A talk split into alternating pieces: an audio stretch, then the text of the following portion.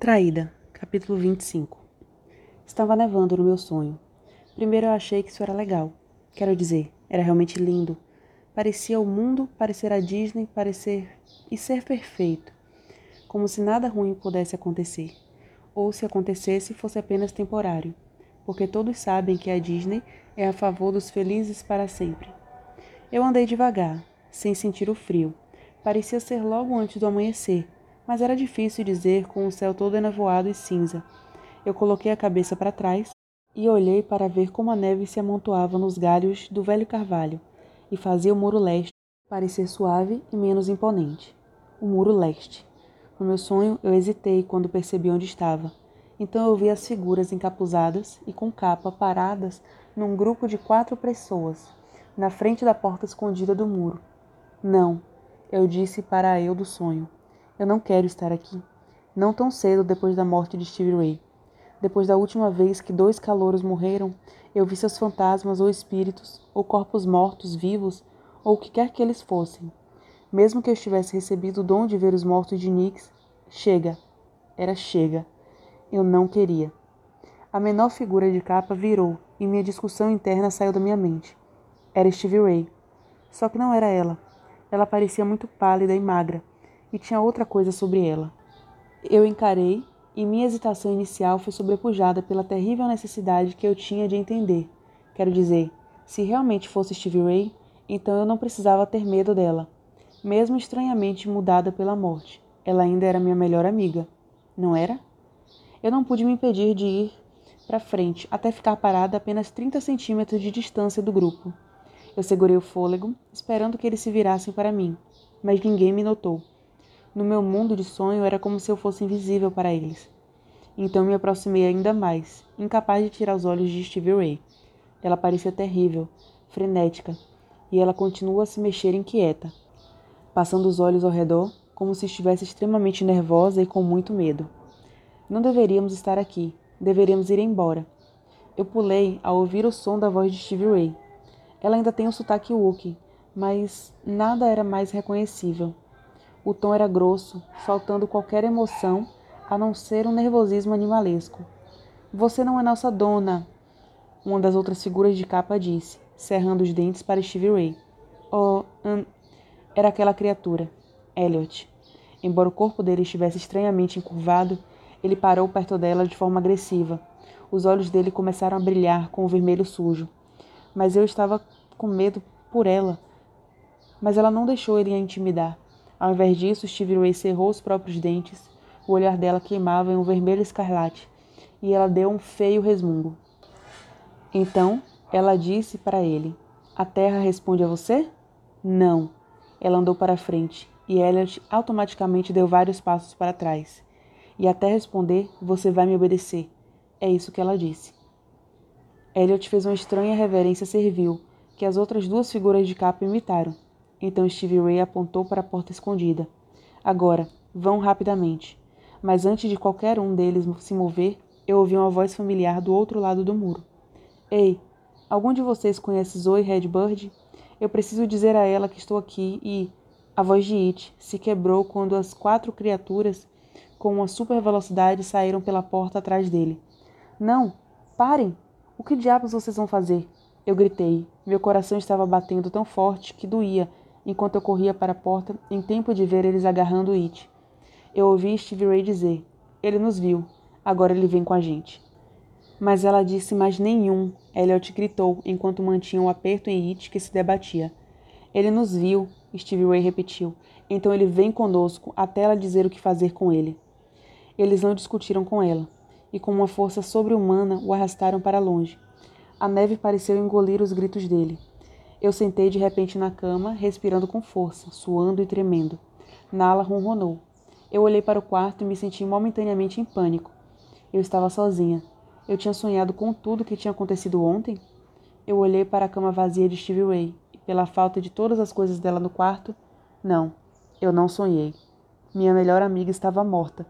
Eu deixei o peso da tristeza se apoderar de mim. E eu sabia que eu iria carregar ele comigo por um longo tempo. Mas as gêmeas e Demi não tinham dormido aqui? Ainda grog, eu esfreguei os olhos e olhei para o relógio. 17 horas. Eu devo ter adormecido entre seis e meia e sete. Shhh. Eu definitivamente dormi bastante. Eu levantei, fui para a janela e espiei para fora. Incrivelmente ainda estava nevando, e embora fosse cedo, os postes de luz estavam iluminando a noite e brilhando com pequenas auréolas de neve. Calouros estavam fazendo coisas típicas de garotos, fazendo bonecos de neve, guerras de bolas de neve. Eu vi alguém que fosse ser. Achei que fosse ser aquela Cassie Creme, a garota que tinha se saído tão bem na competição de monólogo fazendo anjos de neve com outras garotas. Stevie Ray teria adorado. Ela teria me feito andar horas atrás e teria me feito ir com ela no meio de toda a diversão. Se eu quisesse ou não. Pensar sobre isso me fazia não saber se eu queria chorar ou sorrir. Zé, você está acordada? Shawnee deu uma tentativa atrás da porta entreaberta. Eu fiz menção para ela entrar. Onde vocês foram? Levantamos há algumas horas. Estávamos vendo uns filmes. Quer ir com a gente? Eric e Colin, aquele amigo totalmente ótimo dele, vão vir. Então ela olhou ao redor culpada, como se lembrasse que Stevie Ray tinha partido e pedisse desculpa por agir de forma tão normal. Algo dentro de mim me fez falar. Shawnee, temos que continuar. Temos que sair e ser felizes e viver nossas vidas. Nada garantido. A morte de Ray prova isso. Não podemos desperdiçar o tempo que nos foi dado. Quando eu disse que ia me certificar de que ela fosse lembrada, eu não quis dizer que iríamos ficar tristes para sempre. Eu quis dizer que lembraria da felicidade que ela trouxe para nós e manter o sorriso dela perto do meu coração, sempre. Sempre. Shawnee concordou. Se você me der um segundo, eu vou pôr uma jeans e encontro vocês lá embaixo. Ok, ela disse com um sorriso. Quando Shawnee saiu, uma parte da minha atuação feliz diminuiu. Eu falei sério sobre o que disse a ela, mas a parte de agir é que seria difícil. Lendo mais, eu estava tendo dificuldades para esquecer o pesadelo. Eu sabia que era só um sonho. Ainda mais me incomodava. Era como se eu pudesse ouvir os ecos dos gritos de It, no opressivo silêncio do meu quarto, me movendo automaticamente. Eu me vesti, minha jeans mais confortável e a camiseta mais quente que eu comprei da loja da escola algumas semanas atrás. Por cima do meu coração tinha uma insígnia de Nix parada com as mãos erguidas na lua, e de alguma forma me fez sentir melhor. Eu escovei o cabelo e olhei meu reflexo no espelho. Eu parecia um cocô. Então coloquei uma base nas minhas olheiras, um rímel e um gloss que cheirava morango. Me sentindo mais pronta para encarar o mundo, eu desci. Parei no fim da escada. A cena era familiar, ainda assim completamente mudada. Garotas amontoadas perto das TVs. Elas deveriam estar conversando e estavam, mas definitivamente era suave. Meu grupo de amigos estava sentado perto da TV que mais gostávamos. As gêmeas em suas cadeiras combinando, Demi e Jack, muito aconchegados, estavam sentados no chão perto do sofá. Eric estava no sofá, e eu fiquei surpresa por ver que seu ótimo amigo, Collie, pegou uma cadeira e estávamos sentando entre as gêmeas. Eu senti meus lábios se erguerem. Ou ele era muito corajoso, ou ele era um idiota. Todos estavam conversando suavemente e definitivamente não estavam prestando atenção no retorno da múmia que estava passando na TV. Então, a não ser por duas coisas, era uma cena perfeitamente familiar. Primeiro, eles estavam sendo muito quietos. Segundo, Stevie Ray deveria estar sentada no sofá, com seus pés para cima e dizendo a todos para ficarem quietos para poder ver o filme. Eu engoli as lágrimas, sentindo minha garganta queimar. Eu tinha que continuar. Nós gostaríamos de continuar. Oi, gente, eu disse tentando soar normal. Dessa vez, não houve um silêncio desconfortável com a minha presença. Ao invés disso, houve um desconfortável todos falando ao mesmo tempo. Oi, Zé. Zoe. E aí, Zé? Eu consegui não virar os olhos quando sentei ao lado de Eric. Ele pôs seus braços ao meu redor e apertou, o que me fez sentir estranhamente melhor, mas culpada. Melhor porque ele era totalmente doce e gostoso, e eu ainda estava surpresa por ele parecer gostar tanto de mim. Culpada. Bem, isso poderia ser resumido em uma palavra: It. Ótimo. Agora que Zé está aqui, podemos começar a maratona. Eric disse. Você, a nerditona, Shawnee, disse com a bufada. É o final de semana que poderíamos chamar de Semana Nerd, Erin disse. Me deixa de miar. Eu olhei para Eric. Você trouxe os DVDs. Sim, eu trouxe. O resto do grupo gemeu em uma dor exagerada. O que significa que vamos assistir Star Wars? Eu disse. De novo, o amigo dele, Collie, murmurou. Shawnee arqueou uma sobrancelha perfeita para Collie. Você está dizendo que não é um grande fã de Star Wars? Ele sorriu para Shawnee, e mesmo de onde eu estava sentada eu podia ver o brilho de flerte nos olhos dele. Assistir à versão mais longa com os cortes do diretor de Star Wars pela milésima vez não é o motivo de eu ter vindo aqui. Eu sou seu fã, mas não do Darth Vader ou do Chewbacca. Você está dizendo que a princesa Leia serve para você? Shawnee respondeu. Não, sou mais colorido que isso, ele disse, se inclinando na direção dela. Eu também não estou aqui porque sou fã de Star Wars, Jack disse, dando a Demi um olhar adorável. Eren riu. Bem, sabemos que a princesa Leia não serve para você. Graças a Deus, Demi disse. Eu queria que Stevie Ray estivesse aqui. Eric disse. Ela estaria toda. Gente, vocês não estão sendo muito legais. As palavras de Eric fizeram todos se calarem. Eu olhei para ele e vi que ele corou, como se tivesse percebido o que disse só depois que falou. Eu sorri e descansei minha cabeça no ombro dele. Você está certo. Stevie Ray estaria nos xingando como uma mãe. E então ela faria pipoca e diria para a gente dividir bem, Demin disse. Embora ela fosse dizer gentilmente. Eu gostava do jeito que Stevie Ray avacalhava a língua inglesa. Shawnee disse. É, ela transformava em uma palavra Wookie, Erin disse. Todos sorrimos uns para os outros, e eu senti um pouco de calor começar a surgir no meu peito. É assim que começa. É assim que íamos lembrar de Stevie Ray, com sorrisos e amor. Hum, posso sentar com vocês? Eu olhei para cima e vi o fofo Joe Parton parado nervosamente na ponta do nosso grupo. Ele parecia pálido e triste, e seus olhos estavam vermelhos, como se tivesse chorado.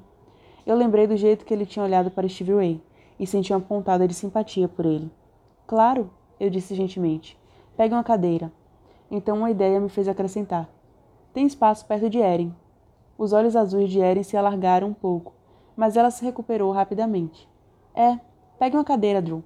Mas fique avisado, estamos assistindo Star Wars. Tudo bem por mim, Drew disse, dando a Erin um hesitante sorriso. Baixo, mas fofo.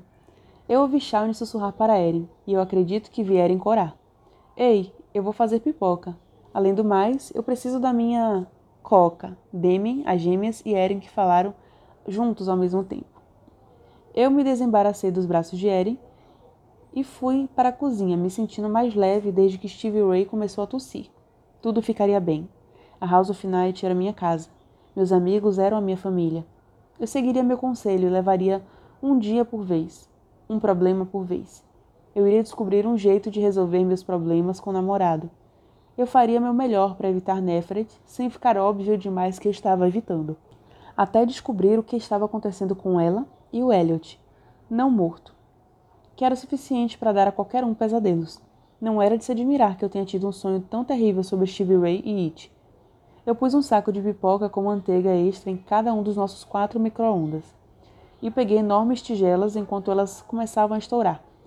Talvez eu devesse lançar outro círculo privado e pedir a Nix por ajuda e entendimento para o problema do nojento do Elliot.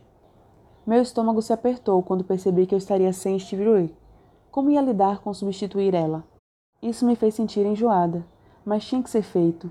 Se não agora, para o meu ritual privado, eu teria que encontrar alguém antes do próximo ritual da lua cheia. Eu fechei meus olhos contra a dor de sentir saudades de Stevie Ray e da realidade de continuar sem ela. Por favor, me mostre o que fazer, Nix. Eu rezei silenciosamente para Nix.